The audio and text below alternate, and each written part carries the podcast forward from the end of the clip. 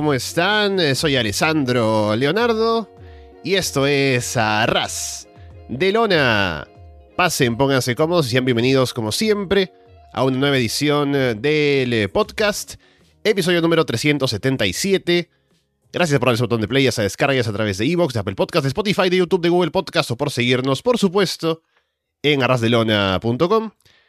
Y gracias también si es que están aquí viéndonos o escuchándonos en vivo luego de que tuvimos Money the Bank esta noche de sábado, lo cual no es común para WWE, normalmente tenemos pay-per-views los domingos, pero se agradece un fin de semana que termina, en cuanto a wrestling al menos, un poco antes, ahora con el sábado, y un Money the Bank que siempre por el tema del maletín y demás da cosas de qué hablar, así que vamos a ver resultados, cambios, cosas interesantes para comentar de WWE. Y para eso está por aquí primero Martín Kessler. Martín, ¿qué tal? ¿Qué tal? ¿Qué tal a todo el arras de Lona Universe? Acá feliz de estar otra vez en, en un programa clásico, ¿no? Con una revisión de, un pay-per-view eh, un poco largo, largo, eh, no sé, no tan largo, pero sí son un poco pesados, ¿sí? Eh, pero bueno, feliz de, estar acá otra vez y bueno, vamos a, ir comentando lo que fue el, el Premium Live Event, perdón por, Perdón por mis distracciones, perdón. Eh, pero sí, tengo ganas de, comentar bastante lo que pasó. Y para acompañarnos hoy tenemos también por aquí a Paulina Cárcamo. Paulina, ¿qué tal? Hola, buenas noches. He vuelto. He volvido, como decimos por acá. Eh, pero acá para comentar un show que a mí me gustó bastante. Hay un par de cosas que pero eh, por lo general lo pasé bastante bien y a mí se me hizo bastante, a diferencia de Martín, bastante rápido el show, así que vamos a ver qué tal por ahí cada match, cómo, cómo, se va, cómo se va dando. Pero aparte de eso, contenta de estar acá.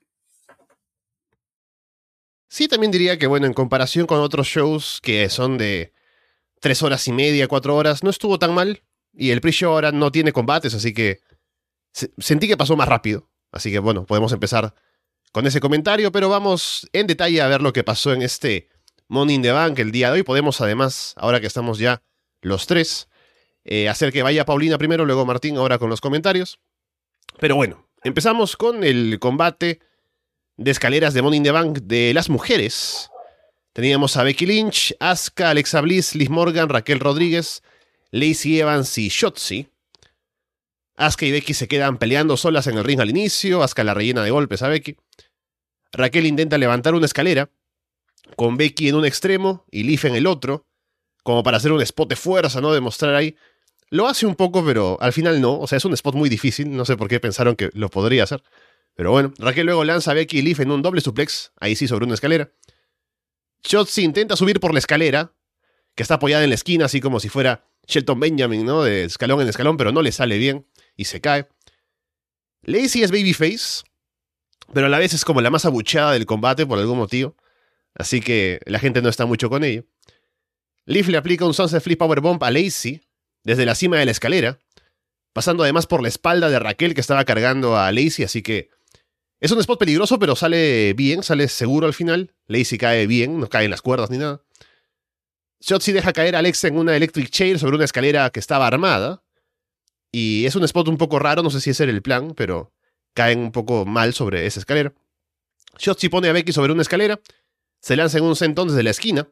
Becky esquiva y Shotzi cae sola y cae, casi de nuca solamente sobre la escalera. Becky salta desde una escalera en ringside en leg drop sobre, sobre Asuka, que estaba echada en una escalera en puente entre el filo del ring y la mesa de comentarios. No le cae de lleno, la escalera no se rompe ni nada, pero bueno, al menos es un spot interesante. Becky hace caer a todas las escaleras, o a todas de las escaleras, y se queda sola, pero Leaf la detiene. Becky empuja a Leaf en otra escalera, es decir, que están una al lado de la otra, ¿no? Empuja a Leaf para que se caiga, pero Leaf apoya el pie en la cuerda, con la escalera cayendo, y se impulsa allí para hacer que la escalera vuelva a estar de pie, hace caer a Becky, y ella descuelga el maletín para llevarse la victoria, así que Liz Morgan es Miss Money in the Bank. Paulina, ¿qué te pareció? por el principio, eh, lo que más me molestó en, este, en esta pelea fue el sonido ambiente. Estaba demasiado alterado. me distrajo en mucho de la, del combate.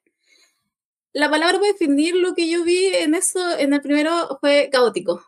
Hubo un minuto en que estaba como para todas partes, estaban todas para todas partes. Eh, quería detenerme un poco en la entrada de Vicky Lynch. Hoy la mujer está preciosa, debo decirlo. Ese traje, cómo está ella. Y como no he estado en otros pay-per-views de la W, siento que es la que mejor se ve durante el show. La odio, pero le voy a dar crédito que la mujer se ve preciosa.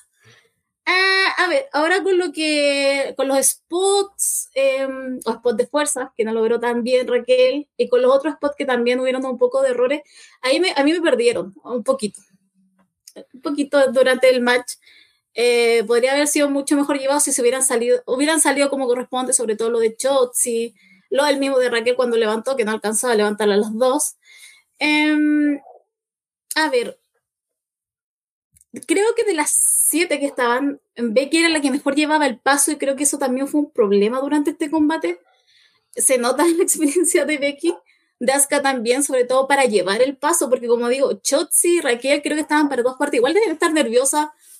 Yo igual estoy nerviosa hoy día. Ah, pero se puede llevar bien el paso, pero eh, eh, eh, como digo, hubo un momento en que estaban muchos con el tema de los errores y hubo un minuto en que cuando Becky toma el liderazgo se regula un poco más el tema del, del paso. Y em, qué buena manera de ganar Liv Morgan. Me encantó. Eh, toma coffee, toma ricochet, así es como se hacen esos spots. Y más encima ganando. No solamente va a hacerlo un rato, sino que simplemente para ganarlo. Estaba muy contenta por Liv Morgan. Sobre todo porque yo juraba antes de este, yo no, no hice el tema de las predicciones, pero yo si yo hubiera tenido que poner las manos al juego, yo ya las ponía por Becky Lynch. Yo dije, ¿para qué van a hacer esto si va a ganar Becky? Entonces, que ganara Liv Morgan, yo estaba en las nubes. Estaba contenta, sobre todo porque es joven. Y nos da, en ese minuto, cuando escribí mis notas, me daba como interés de lo que iba a hacer con el maletín, sobre todo porque siempre siempre el Liv ha quedado como la promesa, que no se le dan las cosas, que la tienen muy, la tienen este, muy olvidada, o que le dan un poco, pero después se lo quitan. Entonces esta era la oportunidad también para probarse ella. Hasta el momento era probarse solo con el maletín. Sí, eh, fue, fue un, creo que fue un buen combate para empezar la noche. Eh, los boches sí estuvieron ahí y fueron algo que no me afectaron porque era como, bueno, estoy recién empezando la noche, como que bueno, no, no, no me voy a exigir demasiado tampoco, ni, voy a exigir a, estas pobres mujeres, ¿no? Porque la gran mayoría no habían participado en un, en un Morning the Bank todavía, en una lucha de escaleras. Y es complicado. La primera vez que vimos un, un Morning the Bank femenino, supimos que era complicado trabajar con escaleras. Y bueno, y sigue siendo confirmado esto. Eh, en cuanto a los boches, sí, eh, creo que el, de Becky con, con la escalera y, saltando a Asuka es el que menos quedó lindo, es como que quedó muy, muy extraño todo eso y me dio miedo por Becky de que se rompan las rodillas o algo porque cae muy mal, cae casi de lleno, de parado en el, en, el piso y me dio como, ah, espero que no le haya pasado nada, por suerte, parece que sigue todo bien.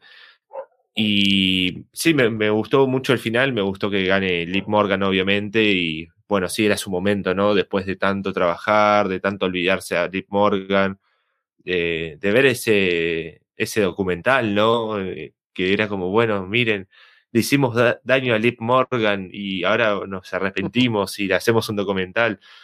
¿Para qué? Porque después volvieron a hacer lo mismo y la volvieron a olvidar en un combate que creo que fue contra Selina Vega, que se habían como súper preparado y habían hecho unas cosas impresionantes y las dejaron fuera por un, por un segmento o algo así en un show de SmackDown, creo. Y, y era como la, la, siempre olvidada y la que siempre estaba ahí trabajando y estando ahí todas las semanas y pasaba lo que pasaba y ella estaba ahí, así que súper merecido que, que se haya llevado el, maletín y estaba ilusionado por lo que podían hacer con ella en el, en el futuro, en, en Raw, cómo la trabajaban, cómo eh, hacía valer ese maletín, ¿no? Porque ya habíamos comentado en, en el directo pasado, ¿no? El, y los anteriores, que el maletín femenino estaba muy devaluado y sigue estándolo a mi criterio. Así que bueno, eh, ya, ya comentaremos un poco más cómo, cómo sigue el ámbito de los títulos femeninos. Sí, me gustó. El combate, a ver, tuvo sus momentos, pero estuvo muy accidentado, así que sí me parece que estuvo bien. Tuvo acción, la gente estaba metida. No llegó a ser un gran combate por eso, que también me sacaba por momentos del combate de pensar en que no salen muy bien las cosas. Pero no diría que fue malo. Y me gustó la decisión de Liz Morgan como ganadora, porque. Bueno, esto es hablando ya con el resultado de después, ¿no? Pero. Em, un poco solo en este momento, ¿no? Viendo el resultado de Liz ganando, decía es una buena oportunidad ahora para que Leaf dé ese siguiente paso que ya hace tiempo estábamos pidiendo que dé, porque pedíamos que e-, era la candidata más eh, viable el año pasado para Money in the Bank, por ejemplo, se hablaba de Royal Rumble, cosas así, pero eh, nunca llegaba a dar ese paso y ahora con esto pues era algo para que por fin veamos a Liv Morgan con otros ojos, ¿no? Con otra posición en el roster. Y eso estaba bien.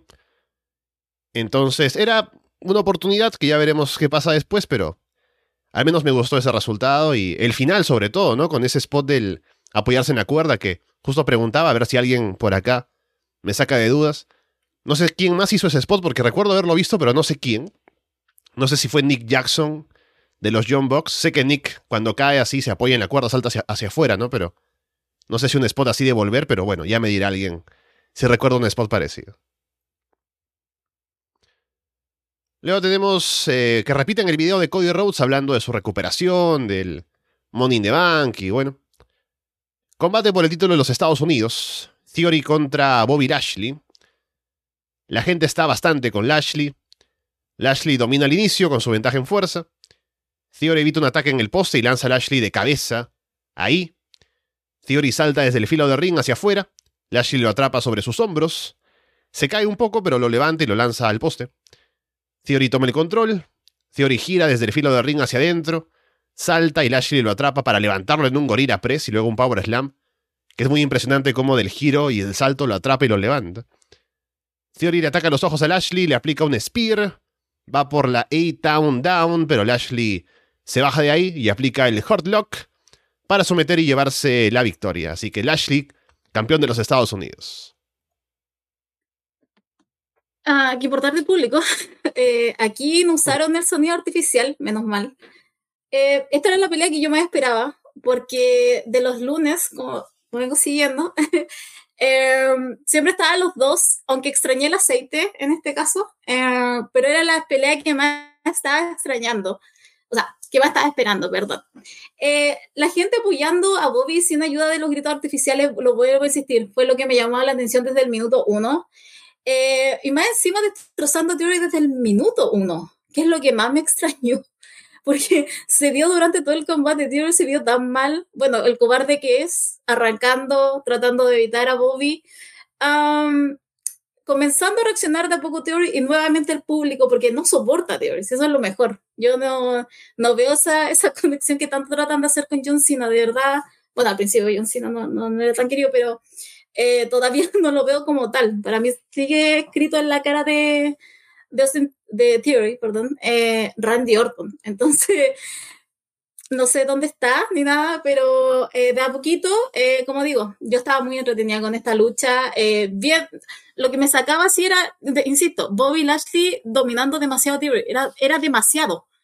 Entonces ya cuando vi eso yo dije, no hay por dónde. Theory aquí va a perder. Y perdió. Me dolió, sí, porque yo soy fan de Theory, me encanta, pero me dolió un poco que, que, se, haya, que se haya visto esa, ese, ese Bobby Lashley tan dominante, que también es entendible porque el hombre hace todavía, mírenlo. Así que, pero aparte de eso, eh, contenta por Bobby Lashley y en ese minuto estaba muy triste por Theory, pero estaba esperando también algo con John Cena a lo mejor, yo dije a lo mejor mm. va a aparecer, le va a dar algo, no apareció, no sé, pero me quedé con eso también. Pero eso, eso me pasa por andar creyendo lo que estoy leyendo en Twitter. Tal vez no va a pasar nada con John Cena y ahí yo voy a estar esperando como las tontas que aparezca y tenga algo con él. Sí, a mí me pasó lo mismo durante toda la noche. Era como, bueno, el año pasado fue un gran evento in the Bank y tuvimos el regreso de cine y terminamos como súper felices y fue todo festejo acá. Y este año era como, bueno, que venga, que aparezca algo más. Eh, además, falta muy poco para Slam y todo. Y estaba ahí expectante a ver si pasaba algo y bueno, eh, sigo acá sentado. Eh, este combate de los 11 minutos me sobraron 5 por lo menos. Eh, siento que lo alargaron demasiado para hacer lucir un poco bien a Theory y era como, bueno, ¿para qué? Bueno, ya lo sabremos para qué. Pero sí, Lashley llegaba dominante, había humillado a Theory en, los últimos rounds. Eh, estaba. Había el, el, view pasado venció a, a Homos y MVP solo. Era como todo super over Lashley. Era como, bueno, ya está, tiene que subirse al ring, matar a Theory. Y bueno, con un poco con, con esto de huir, con las trampas y con eso. Diría que lució un poco bien el combate, lució bastante bien, o sea, se me hizo un poco pesado, pero sí, Lashley tenía que ser el campeón, tenía que ganar el título más prestigioso de Raw en el, en el día de hoy.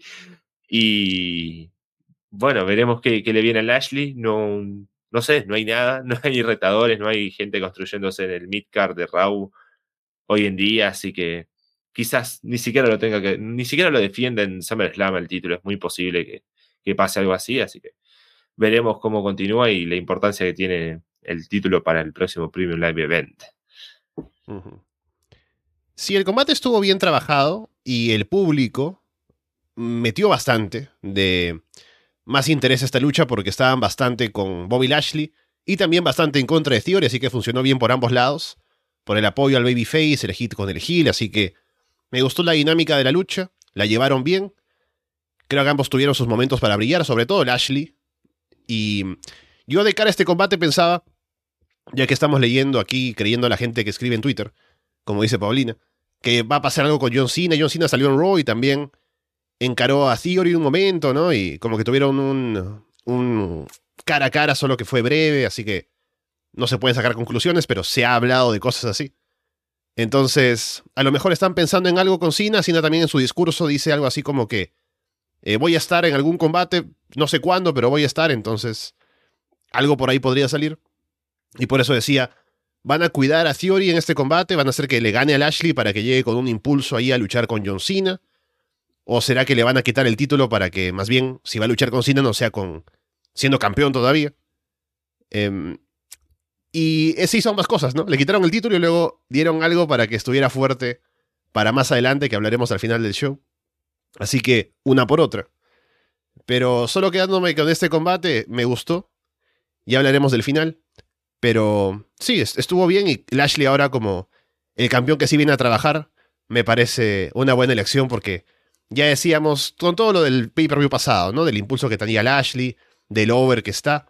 Está bien que le den algo, solo que debería ir por el otro título, pero bueno. además, perdón, pero además todos sabemos quién va a ser No quiero spoilear el final del, del, del Premium Live Event, pero todos sabemos que va a ser Homos.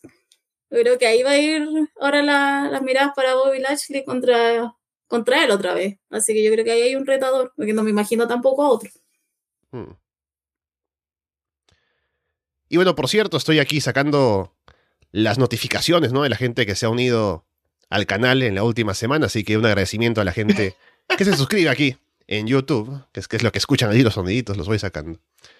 Bueno. Luego, Sarah Schreiber entrevista a Liz Morgan en backstage. Liz dice que no quiere arruinar la oportunidad, porque ser campeona es todo lo que siempre ha querido. Le gusta la idea de canjear en WrestleMania, ¿no? Ya que tiene un año para canjear. Pero ya se verá, o ya verá ella qué es lo que se presenta para hacer el canjeo. Ya llegaremos a eso. Hay un video sobre Demis ahí para rellenar la hora. Combate por el título femenino de Raw. Bianca Belair contra Carmela. Bianca domina al inicio. Carmela tiene sus momentos, pero Bianca se ve superior la mayor parte del tiempo. Carmela provoca a Bianca al final, Bianca se molesta, aplica el KOD para llevarse la victoria. Es una victoria completamente limpia, no hay discusión aquí de quién ganó, quién se vio superior. Bianca Belair obviamente era la campeona que no iba a superar a Carmela que vino a reemplazar a Rhea Ripley. Pero Carmela luego ataca a Bianca después del combate, con lo cual parece que van a hacer una revancha, no sé por qué, pero ese parece que es el plan. este fue un trámite para Bianca Belair. Em, Carmela eh, mostró, Carmela, iba a decir Carmela mostró su atletismo. eh, Bianca Belair demostró su atletismo, todos sabemos lo buena que es. Eh, y también es hora de rendirle una mención honrosa a Carmela de lo que ha mejorado. Además, después de ver su reality, yo ya me siento involucrada emocionalmente con ella. Así que está con todo. Eh, había un 0,0001% que creí que a lo mejor algo iba a pasar. Pasó al final, cuando fue una mala perdedora y volvió a atacar. No me enoja tanto. He visto unas reacciones demasiado viscerales que casi, no sé, eh, algo se rompió dentro de la W porque después Carmela atacó y este feudo va a seguir. No, tranquilo, va a durar. ¿Cuánto es Summerland? ¿Tres semanas más? ¿Cuatro semanas más? Vamos a tener que soportar un poquito más, pero con, con alguien tenemos que rellenar y Carmela es buena para ese relleno. Al menos para mí, que yo, como digo, ya involucrada emocionalmente con ella. Así que hoy no, no me molesta. Sí, combate normalito. Eh, creo que fue lo que tendría que haber sido. Va, fue igual. Eso me molestó un poquito, ¿no? Es como la copia de lo que fue Lashley contra Theory. Era como, bueno, justo me pones el mismo combate uno atrás del otro, no podías poner algo en el medio. Eh, tiene sentido dentro de todo, ¿no? bueno, el combate que no cambia de manos el título, el, si no ponías los dos combates femeninos juntos también. En el otro combate iba a pasar algo un poco más interesante. Era como, bueno, está bien, pero la, misma tónica, el copy-paste y el menor tiempo, como tenía que haber sido el otro combate. Pero sí, una victoria redonda de Bianca y ahora no sé si harán algo con Carmela, pero sí, espero que sea solo una revancha en Raw y que le busquen algo mejor a, Bianca para, para SummerSlam. No sé, igual tampoco hay demasiado, ¿no? Está Asuka, está Becky no sé quién más anda ahí en Raw que pueda retarla y que sea, se sienta fuerte también. Es, es raro. Y que no le pase lo mismo a Bianca que el año pasado en SummerSlam, ¿no?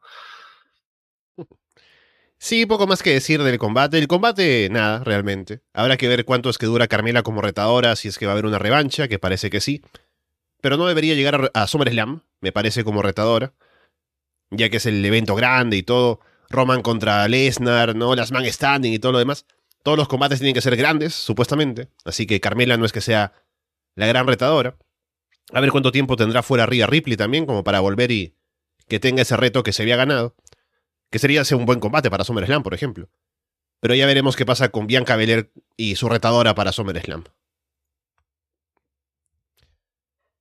Video de Logan Paul en el Performance Center. Muestran lo de la firma de contrato con WWE. Y dice que quiere ir por Demis en SummerSlam. Ahí decía, ¿no? Combates nivel Roman Reigns contra, contra Brock Lesnar. Obviamente Logan Paul contra Demis tiene que estar ahí en un estadio.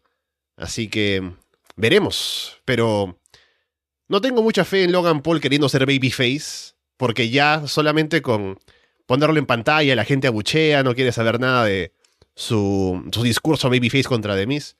Y aparte hizo un gran trabajo como Hill en WrestleMania. ¿Por qué no explotar eso, no? Pero el tipo parece que no, quiere que la gente lo quiera. Eh, sí, yo me quería detener un poco en esto, porque que estoy buscando esa pelea de Miss con, con Logan Paul, sobre todo porque yo igual había entendido eso de Logan Paul, o sea, con ese, finish, es, ese final que tuvo con The Miz, pero yo creí que había comprendido que un hombre va a trabajar de Hill, o sea, no hay manera que la gente lo aplauda. Tiene que ganar, eso, eso sí que se le va a tener que ganar lucha a lucha, porque no, la gente no, no lo pasa, y menos en Estados Unidos. Entonces me extraño mucho que todavía se siga tratando de poner como el niño bueno, eh, porque no va a pasar y no va a pasar próximamente. Realmente se lo va a tener que, ganar con el sudor de su frente. Sí, acá ah, Ezequiel dice también, ¿no? Lo hizo muy bien Logan Paul en WrestleMania y, es verdad. No estuvo al nivel de, de, la gran, del gran Pat McAfee, que también va a estar luchando en SummerSlam, ¿no? Seguramente, así que va a ser un festival eso, más que, que un show.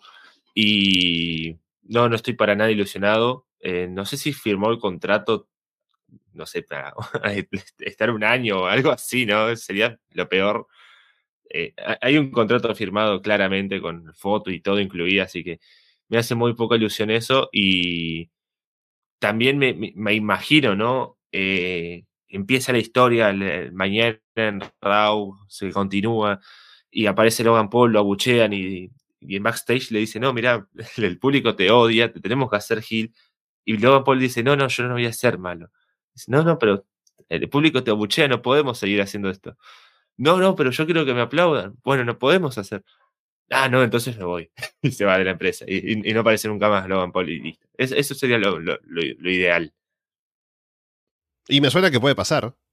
Me pregunto si con este contrato se convierte en un trabajador regular de WWE, o sea que le pueden decir o le pueden imponer personajes y cosas, historias, como lo hacen con cualquier otro, o si tiene algún tipo de control creativo con su personaje, ¿no? Ya que él no es solamente una, un tipo cualquiera, sino que tiene toda una maquinaria detrás, una empresa, ¿no? Para su propia imagen, como personalidad, influencer o lo que sea. Así que a lo mejor esa negociación no es como de cualquier luchador o, o una persona cualquiera. Así que a lo mejor incluye algo, pero veremos cómo le va a Logan Paul ahora. Que desde mañana ya Demis va a responder y a ver si pasa algo, pero creo que si insiste en ser babyface no va a salir Me da mucha gracia. Estamos hablando de mañana y mañana es domingo.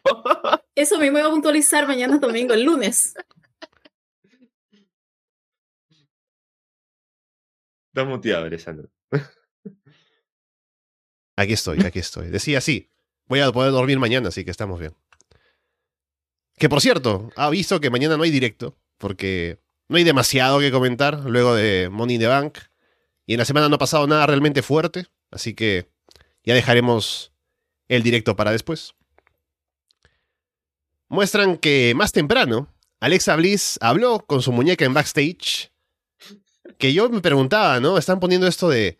Porque es un segmento que se presenta como un segmento que es parte del show, ¿no? Que ponen ahí más temprano esta noche. ¿Qué pasó con Alexa Bliss? ¿Por qué sale aquí si ya tuvo un combate en el opener? Eso iba pensando, ¿no? es una historia con alguien, una rivalidad, ¿qué va a pasar, no? Llega su camerino, está su muñeca ahí, que aparentemente ahora es otra vez parte de su gimmick. Y aparentemente la muñeca se ha comprado mucha ropa, ¿no? Porque aparece ahí ropa para muñeca, ¿no? Pequeña por todas partes. Y Alexa puede hablar con ella, o sea, eh, le contesta a la muñeca y ella, Alexa entiende lo que le dice. Y le dice, ¿cómo has comprado todo eso, no? ¿Dónde sacaste dinero? y de pronto se descubre que hay una tarjeta de crédito, que es la tarjeta Credit One de WWE, disponible ahora mismo ¿no? en, tu, en tu sucursal local. Y esa es la tarjeta que le permitió a esta muñeca comprarse la ropa, ¿no? O sea, si una muñeca de trapo puede conseguir esa tarjeta de crédito, o sea, alguien que no tiene un historial crediticio ni nada que lo respalde, lo puede hacer también, así que es algo para motivar a la gente a que se endeude. Eh, yo estaba igual que tú y yo dije, qué raro, Alexa Bliss, ¿qué, ¿qué, se supone que es esto? Después ya empezó con el tema de la tarjeta y dije, ay, Dios mío, broma, broma lo que estoy viendo ahora.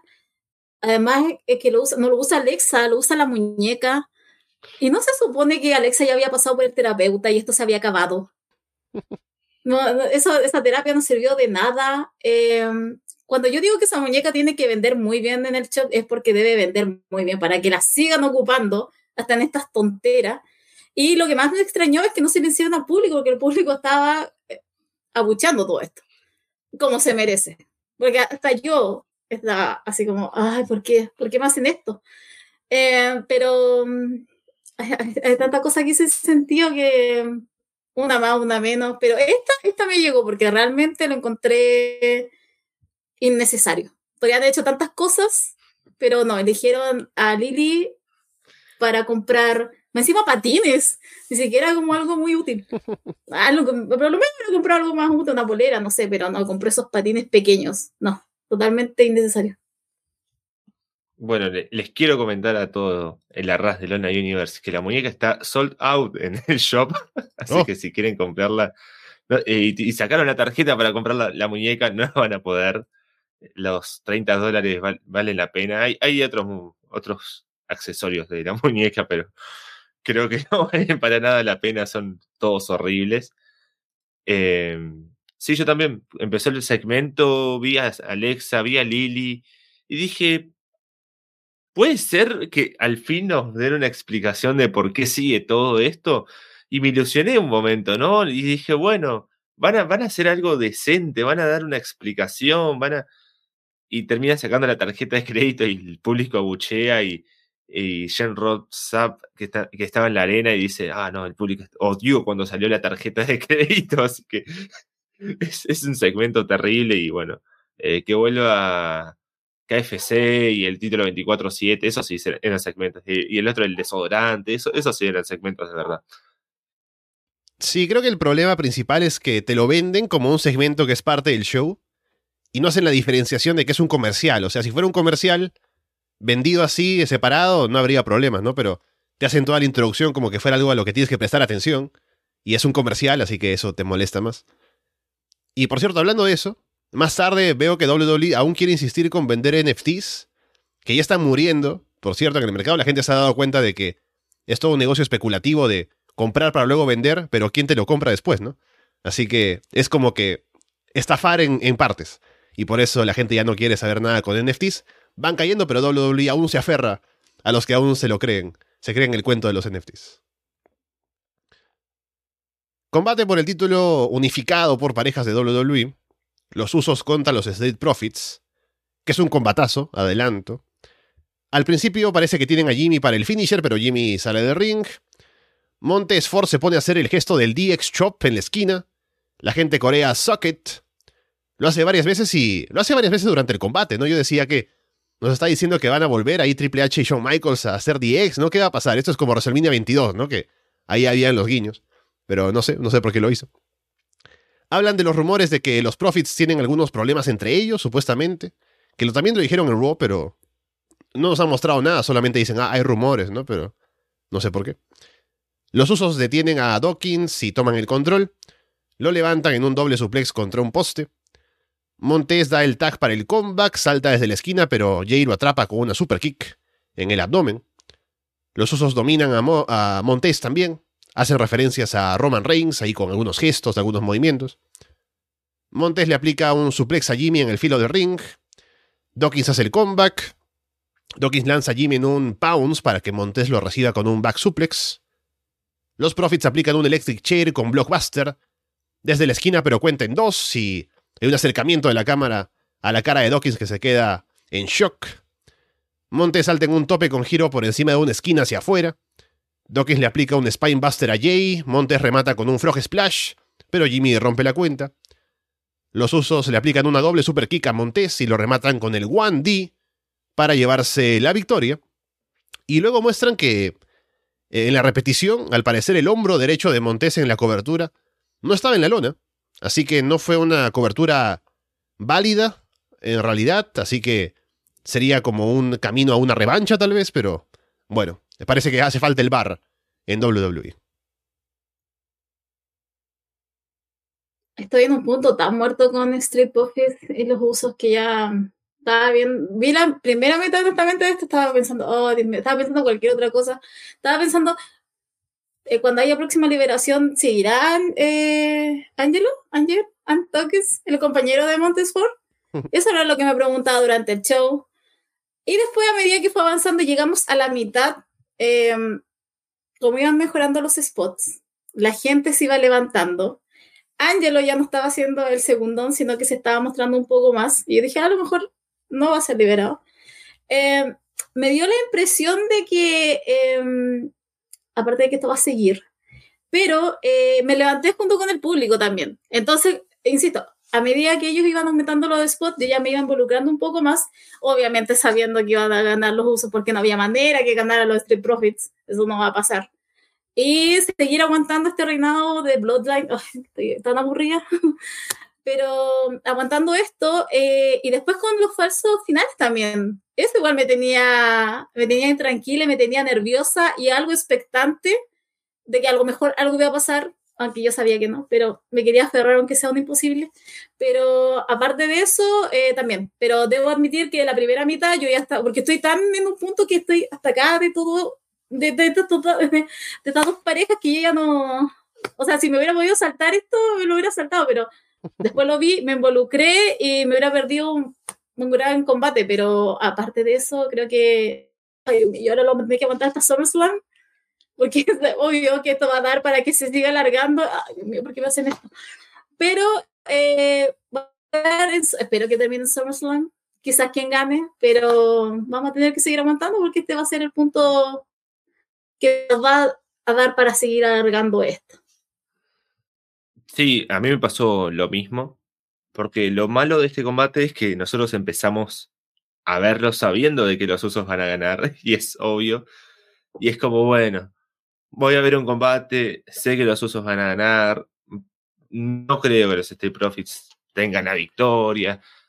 Y es como que eh, ya empezamos mal, ¿no? Y el combate empieza muy lento, empieza con algunas miradas, algunas llaves, y es como. Bueno, también sé que tienen que alargar el show porque tiene muy pocas luchas y no, no, tiene que meter mínimo tres horas. Por la gente que está ahí en la arena, porque si fuera por WWE lo, lo haría, ¿no? Si harían dos horas, como en la pandemia, que metían menos horas de show de primero event y no molestaban pero con, con, la gente en la arena, todo era como, bueno, tenemos que, meter también horas. Y era como, bueno, sí, es, está peleando y siguen, siguen luchando y van para acá, para allá.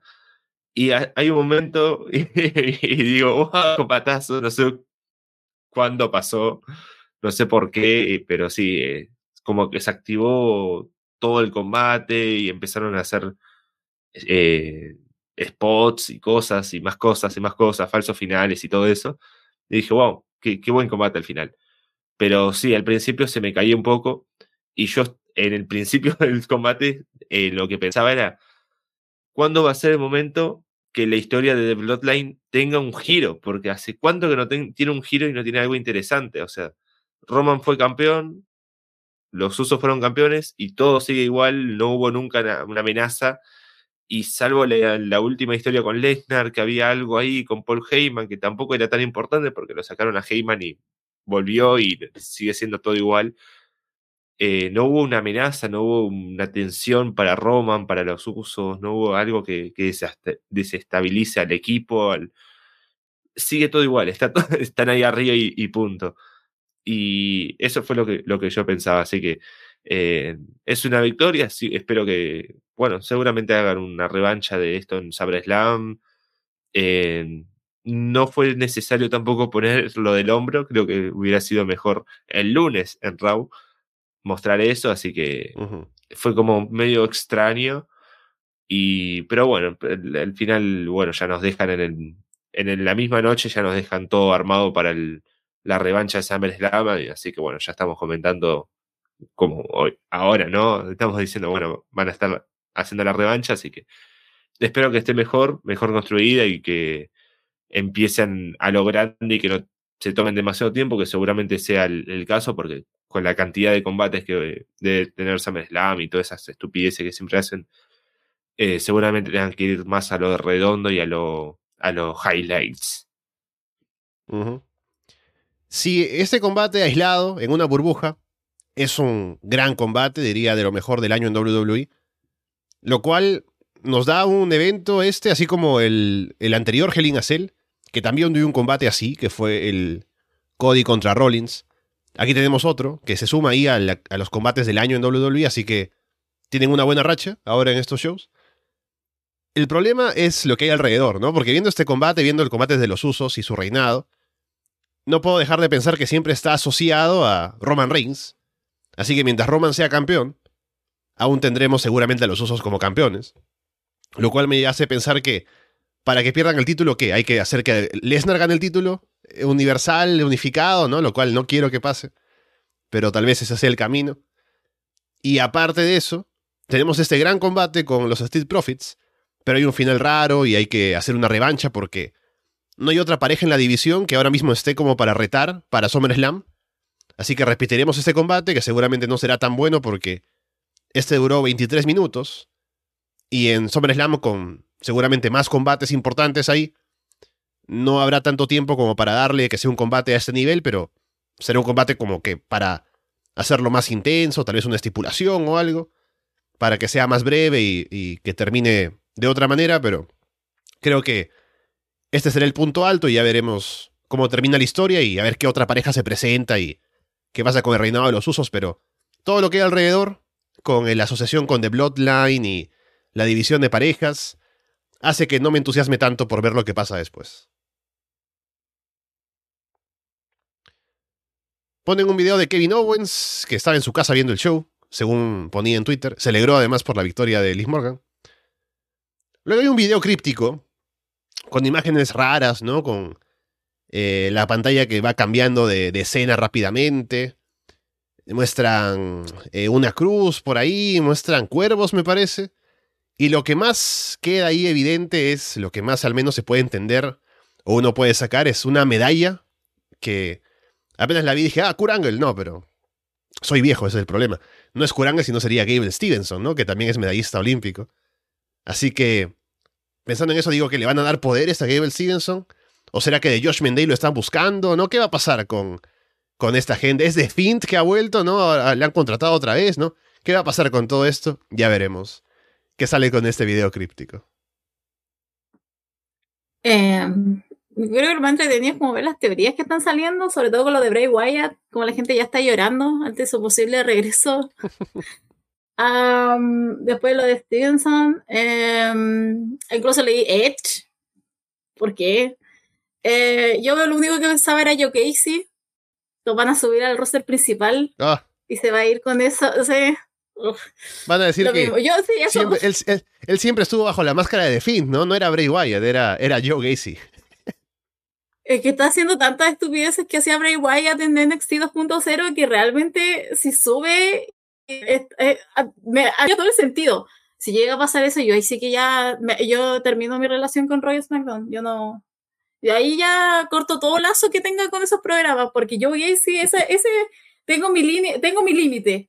Y ese es Joe Gacy en el roster principal. Que siga no me level up y en NXT 2.0. Ahí yo lo, lo aguanto lo más bien pero eh, yo pensaba eso mientras veía el, el teaser. Pero está entretenido ese juego de teorías de quién puede ser, aunque creo que ya está más que dicho, pero me reiría mucho si al final del día fuera Bray Wyatt. Pero obvio que no va a pasar.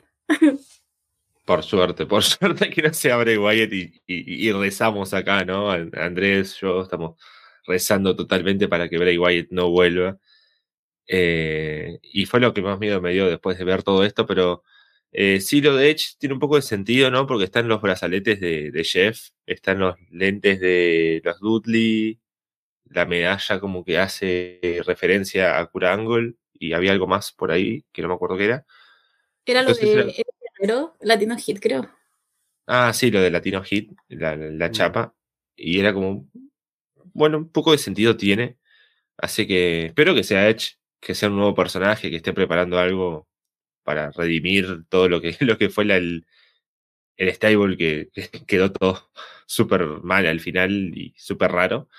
Así que espero que, que sea Edge de verdad y que tenga un nuevo personaje y que lo lleve un poco mejor. Me gusta el comentario de Dylan aquí en el chat que dice que recuerda cuando todos los videos crípticos eran Undertaker contra Sting para WrestleMania, ¿no? Ya no estamos en esos años maravillosos. Combate por el título femenino de SmackDown, Ronda Rousey contra Natalia.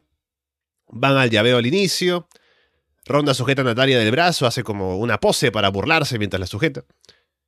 Natalia baja del ring para hacer callar a Pat McAfee, al camarógrafo, a todo el mundo. Natalia lanza a Ronda contra las cuerdas y toma el control. Intercambian un abdominal stretch, el público no está muy interesado en el combate. Ronda le aplica un sharpshooter a Natalia, posando además como Shawn Michaels. Natalia llega a la cuerda. Natalia luego aplica un sharpshooter a Ronda en el filo del ring. Ronda gira y lanza a Natalia contra un poste. Buscan llaves al final. Natalia revierte un ankle lock en sharpshooter, pero Ronda ahí atrapa el brazo. Para aplicar el armbar, Natalia se rinde y se lleva Ronda la victoria. Y luego lo importante de todo esto, que el combate no, no dejó demasiado, es que Liz Morgan aparece después para cobrar su maletín. Y yo tengo un miedo cuando, cuando pasa esto. Digo, no, va a cobrar y lo va a perder. Luego de todo lo que ha pasado con Liz Morgan. Patea a Ronda, pero Ronda la sujeta de la pierna, le aplica un ankle lock. Pero Liv ahí patea la rodilla lastimada de Ronda durante el combate. La atrapa en un roll-up y se lleva la victoria. Así que Liz Morgan, campeona femenina de SmackDown, y luego Ronda Rousey la felicita, le da el título y la deja sola en el ring para que celebre. Ah, no me podía importar menos esta pelea. Eh, estaba muy tentada de irme a buscar algo, un té, tenía una empanada, casi la fui a buscar en esta combate, pero dije, voy a quedar, voy a ver qué tal. Punto alto, lo de Ronda haciendo el sharpshooter con la pose de Shawn Michaels. O sea, un, sentido homenaje a mi booker favorito actualmente, Shawn Ah, pero y eso fue lo único rescatable de todo esto, hasta que escuché la música de Liv Morgan y yo dije, vamos. Yo no, o sea, yo no tuve duda, yo sabía, iban a jugar obviamente con eso porque ya no está Vince McMahon atrás. Entonces iban a jugar un poquito con que iba a perder. Eh, me gustó que sacara después ahí la patada la, al pie de, eh, de ronda y con eso le diera la victoria. Yo estaba muy contenta con ella.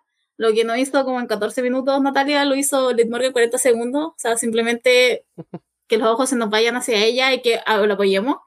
Así que, ¿qué puedo decir? Mi nueva campeona, al fin, juventud, juventud digo yo. Así que estaba muy contenta. Muy bien por Liv. Y lo increíble que lo mejor de este combate fue Liv. es increíble, ¿no? Natalia pesa 15 kilos más que Liv Morgan, pero no la puede mantener en un roll-up a, Ronda Rousey para ganarle. Em, sí, el combate, el primer combate es olvidable de, del principio a fin. También me encantó la, la, referencia a Shawn Michaels y fue genial. Eh, pero deja algunos puntos fuertes, ¿no? O sea, Natalia callando al, al camarógrafo, que ni siquiera habla. Vos, callate. ¿Qué? ¿Qué hice? Yo estoy grabando, no hice nada. Por favor, señora, cálmese, está, está demente ya. Y. ¿Qué más? Ah, ah, Natalia intentando hacer un sharpshooter en el filo del ring. ¿Por qué? O sea, después queda un, super spot, ¿no? La, la, tira contra el esquinero y casi se muere Natalia. O sea, es genial. Pero ¿por qué intentó hacer un sharpshooter al borde del ring? Es, es rarísimo. Y la combinación final me quedó un poco ah, media rara, ¿no? O sea, ir por un sharpshooter, después en un ámbar, después un, un angle low, pero después un sharpshooter, pero después un, y, eh, la rendición final que es un poco extraña, pero bueno, está, bien, sirve. Eh, yo me hice un, yo me hice de comer en medio de un combate, o sea, entre un terminé un combate y empezaba el otro y en ese momento me hice de comer y fue como, ah, estoy llegando bien encima. Así que fue, fue bastante extraño. Eh, y bueno, después el, gran momento, ¿no? el canjeo de Liv Morgan, también pensé, o sea, jugaron bastante bien con que podría perder y me dio miedo, ¿no? Era como, pasaron mil cosas en ese momento por mi cabeza, tipo, ¿por qué hacen esto? El, maletín devaluado otra vez, y, y, por qué están acá.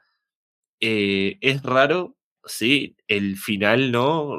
Ronda abrazando a Liv Morgan es como, bueno, pensaba que se iban a plantear una revancha, algo por el título más adelante en SummerSlam, entre ellas, que Ronda iba a hacer el, el turn y iba a golpear a Liv, pero como que queda nada y me dejó medio, medio raro todo, raro sabor de boca, pero sí, me...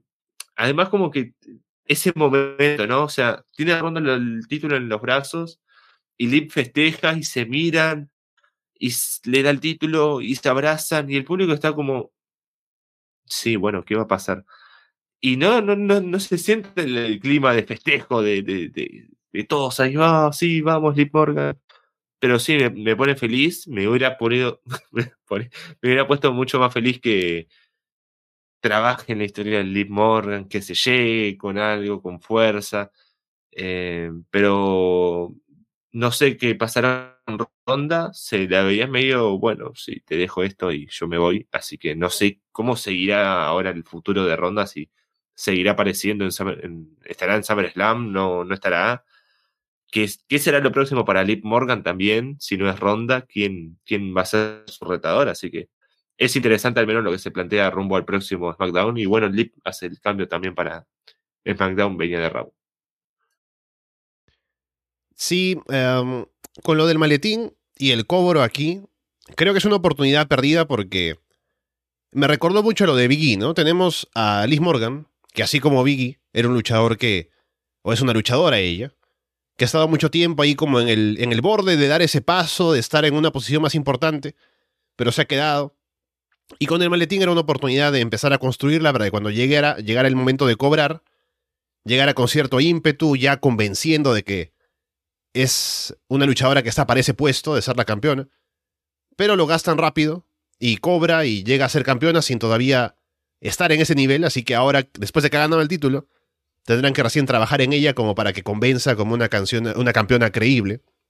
Así que es un trabajo ahora que queda pendiente, lo de Leaf, pero ojalá que le vaya bien. Y por otro lado, em, ya creo que había dicho esto antes, porque no es la primera vez, no es la segunda vez tampoco, ya han sido varias veces, que con el título o con el maletín de Money in the Bank femenino, se apuran mucho, lo hacen la misma noche o el día siguiente, ¿no? De el cobro. Y me parece que es porque no tienen mucha confianza en hacer el mismo gimmick dos veces en el mismo show, ¿no? O sea, tenemos un Mr. Money in the Bank que va a tener el maletín, va a estar haciendo alguna, alguna cosa con ese gimmick. Y si habría una luchadora que también tiene el Money in the Bank, habría que hacer algo parecido. Y como que no quieren tener que repetir cosas para un luchador y otro, entonces se deshacen de un maletín y siempre termina siendo sacrificado el de las mujeres, para que tengamos solamente a un luchador con maletín en el show. Entonces me parece que, no sé, es como muy repetitivo ahora, es como hasta predecible que el maletín de las mujeres no dura mucho. Pero bueno, solo con esto veamos que le vaya bien a Liz Morgan, que es lo importante para la gente que estaba esperando que dé ese paso. Sí, el, año pasado había durado un, poco más. Eh, lo tuvo hasta julio Nicky y Biggie recién canjeó en septiembre, así que tuvimos un poco de tiempo ahí con los dos teniendo los maletines al menos. Pero sí, estaba buscando eh, de los seis combates, de las seis ganadoras del título del maletín, tres canjearon la misma noche y es como, ¿por qué? Y una que fue Asuka, se la dieron al, día siguiente al título, la otra es Nikki y la primera que fue Carmela, que obviamente fue la mejor y la que más vamos a recordar. Pero es súper extraño que lo hagan todo, todo el tiempo igual. Es como, bueno, sí, ganás, canjeás. Por eso es lo que, lo que también decía, ¿no? Maletín femenino está sumamente devaluado, no importa. Ya puede retar al título femenino, así que tampoco es demasiado importante ganarlo. Y en 2017 fue justo cuando lo ganó Baron Corbin al, de hombres que lo despojaron así de la nada y fue como, bueno, algo va a pasar. Y bueno, estaría interesante que planteen, se planteen hacer el, el, gimmick del maletín con dos personajes, uno masculino y uno femenino, y duradero y que sea, que sea bueno, que, que tenga razón de ser, ¿no? O sea, hacen todo esto y, pasa en la misma noche, es lo peor.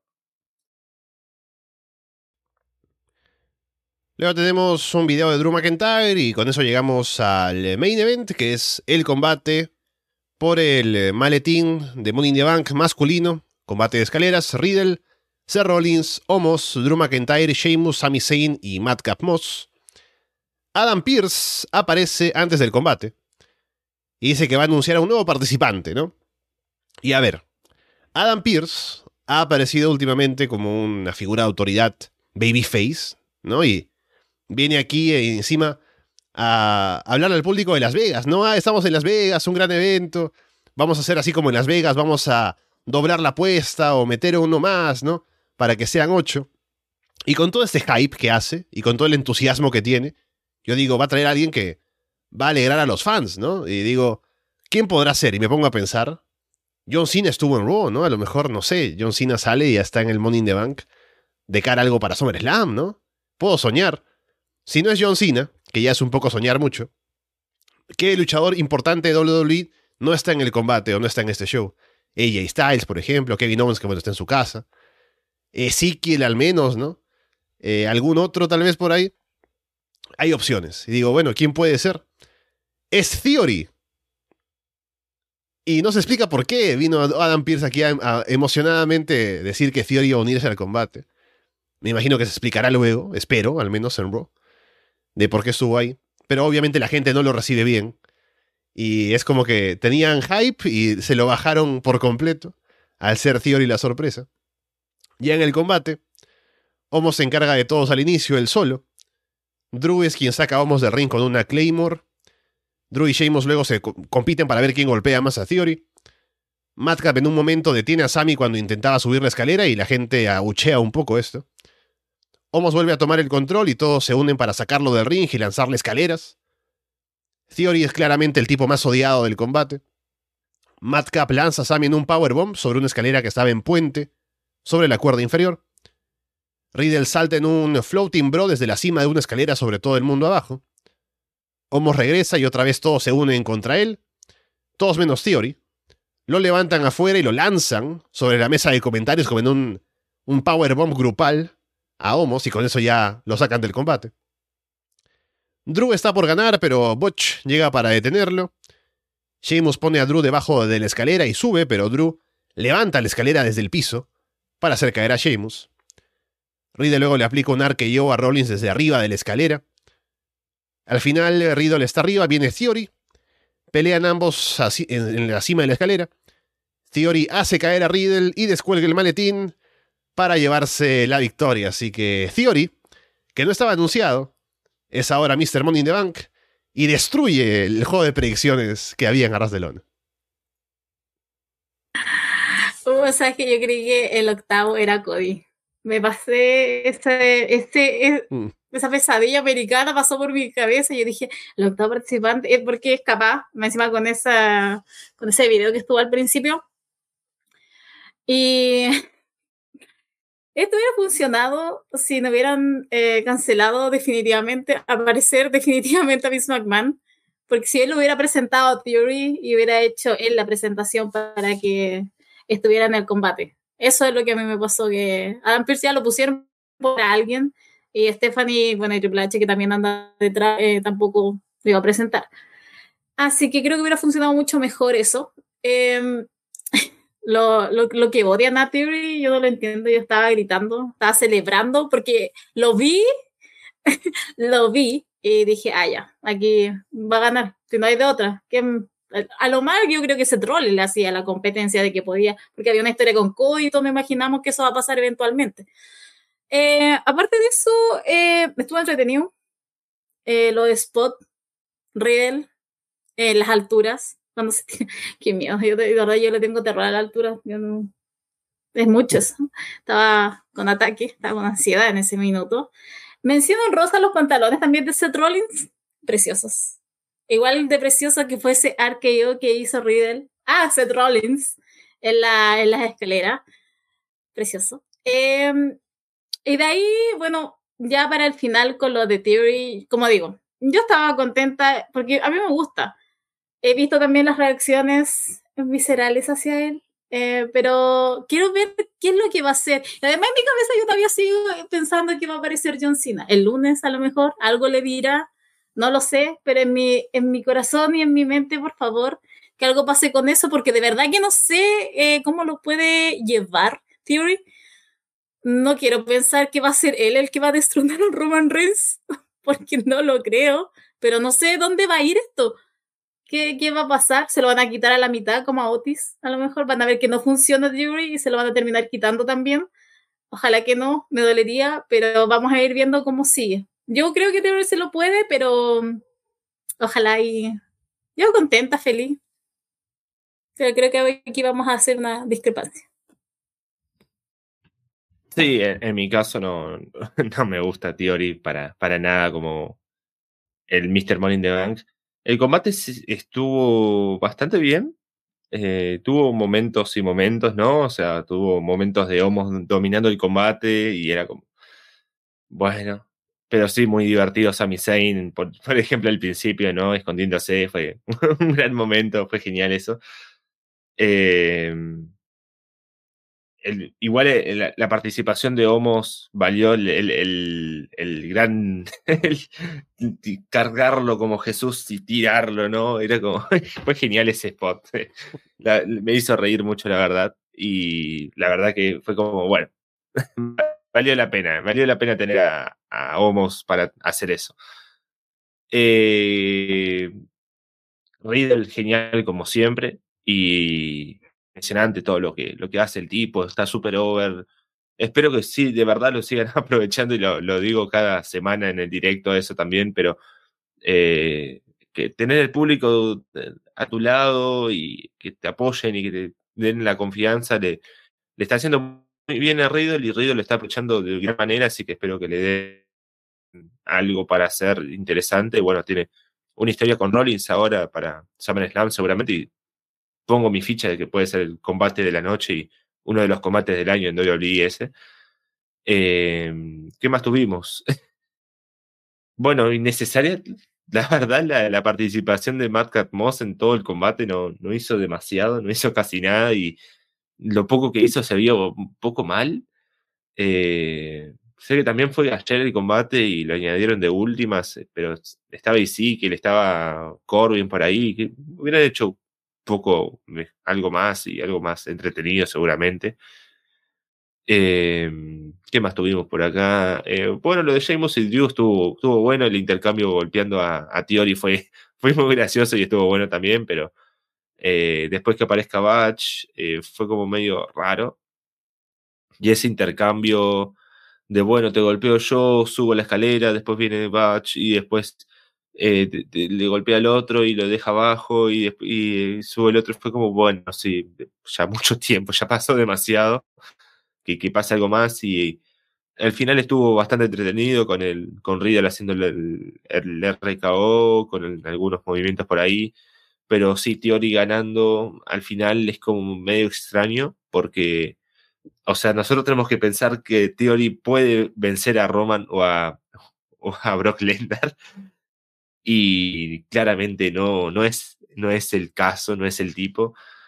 Eh, lo único que puede llegar a pasar y que estaría bastante bien quizás dentro de la historia sería que Theory tenga una lucha contra Cena ahora en SummerSlam y lo venza y sea como el gran momento y que explote Theory pero no es el talento que todos quieren, o sea, Riddle hizo mucho más y quizás en porte físico no sea igual que Theory, pero no, lucha mucho mejor y, tiene más carisma, ¿no? En Theory es un heel que no- hace nada y tiene el celular y no tiene personaje encima.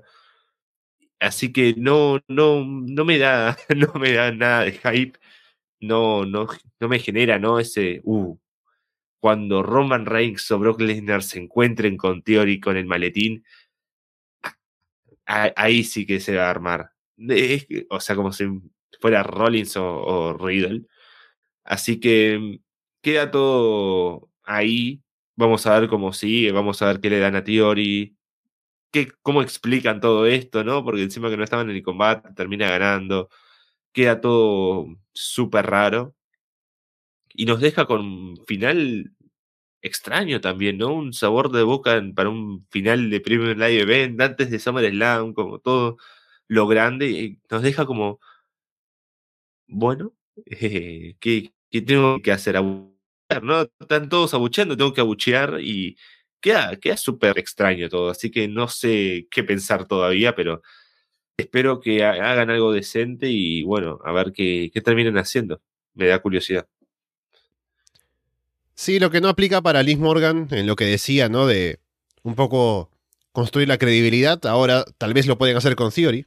Ya han invertido bastante tiempo en él, en pantalla.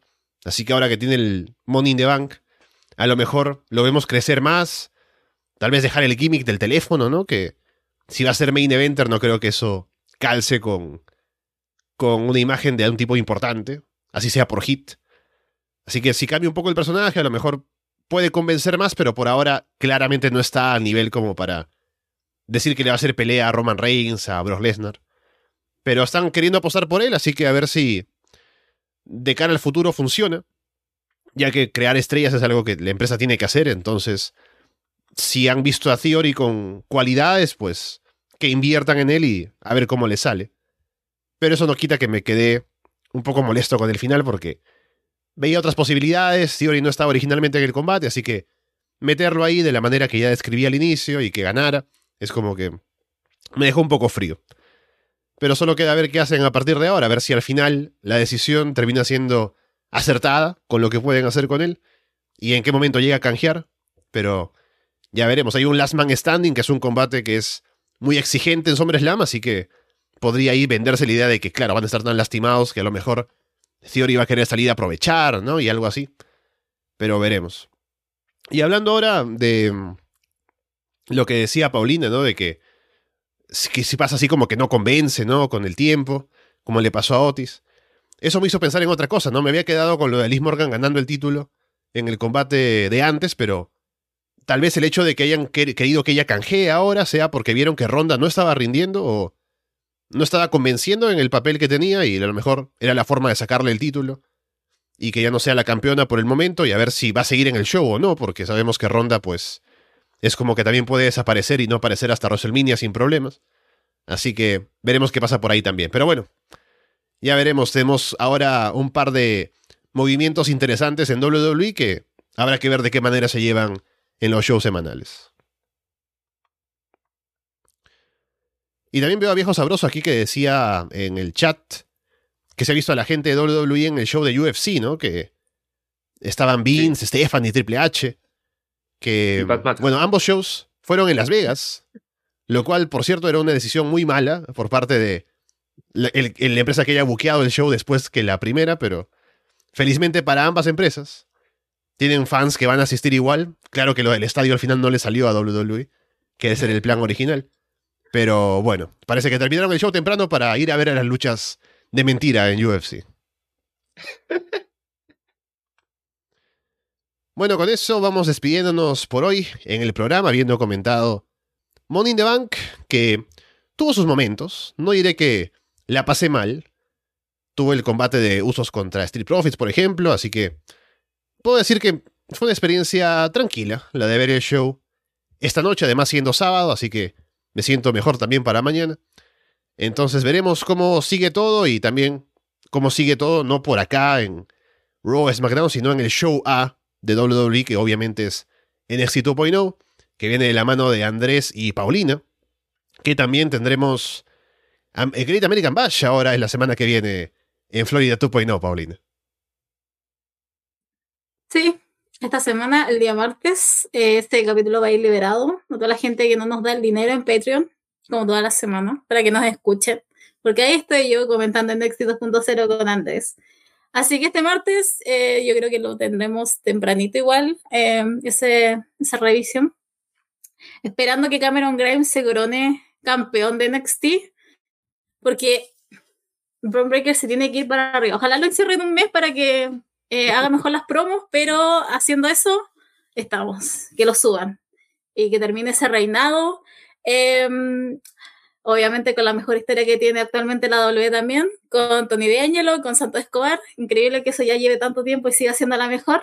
Y eh, con todo lo que está pasando también con las tóxicas y si algún día va a perder Mandy Rojo ese, ese campeonato. ¿Y contra quién también? Porque candidatas hay, pero se están yendo por otros lados que no corresponden. Así que em, ahí vamos a seguir eh, haciendo la revisión de NXT 2.0.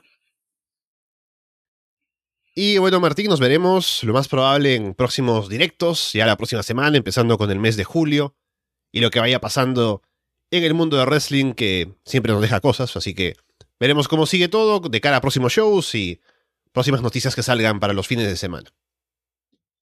Sí, ya empezamos el camino a, a SummerSlam, al, al gran combate, ¿no? Al, show, al pay-per-view número uno del del fin de semana de SummerSlam, que es el último combate de Ric Flair, y a ver cómo continúa eso, a ver si hay algunos combates nuevos anunciados que no, no estuve mirando, ¿no? Pero eh, eh, quiero, quiero ver qué, qué, pasa por ahí, si hay un combate de Ric Flair. Recuerdo que una empresa más se sumó, no recuerdo qué empresa fue. Una empresa se sumó, aparte de Impact, que estaba ahí metida. No recuerdo cuál era, pero sí recuerdo haber leído que se anunció algo.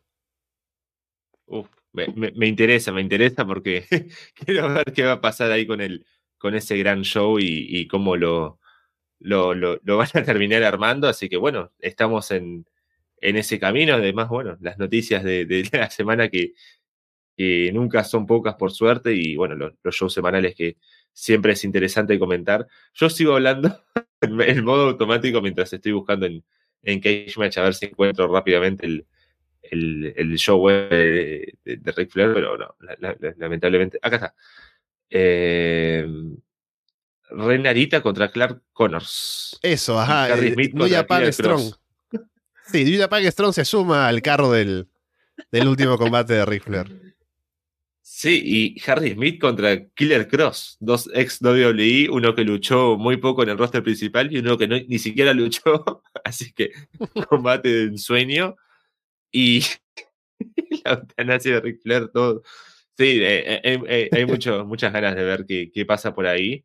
Uh, este tipo Adesanya de UFC está haciendo su entrada con, con el, la urna y con el sombrero de Undertaker, Oh. así que un genio. Ojalá que gane. Ah, todavía no pelean. Eh, Mm. ¿no? Entonces ya terminemos para que agarre la pelea. Y ya está anunciado Pat McAfee contra Happy Corbin para SummerSlam. Lo que todos Sí. Excelente. Muy bien. Pensé que no les permitían a UFC ahora, a los luchadores, hacer entradas así, pero bueno, ya, son otros tiempos. Yo no veo las luchas falsas hace un buen tiempo, pero bueno. Con eso, por ahora, nos despedimos. Gracias por estar aquí con nosotros en directo luego de Money Bank.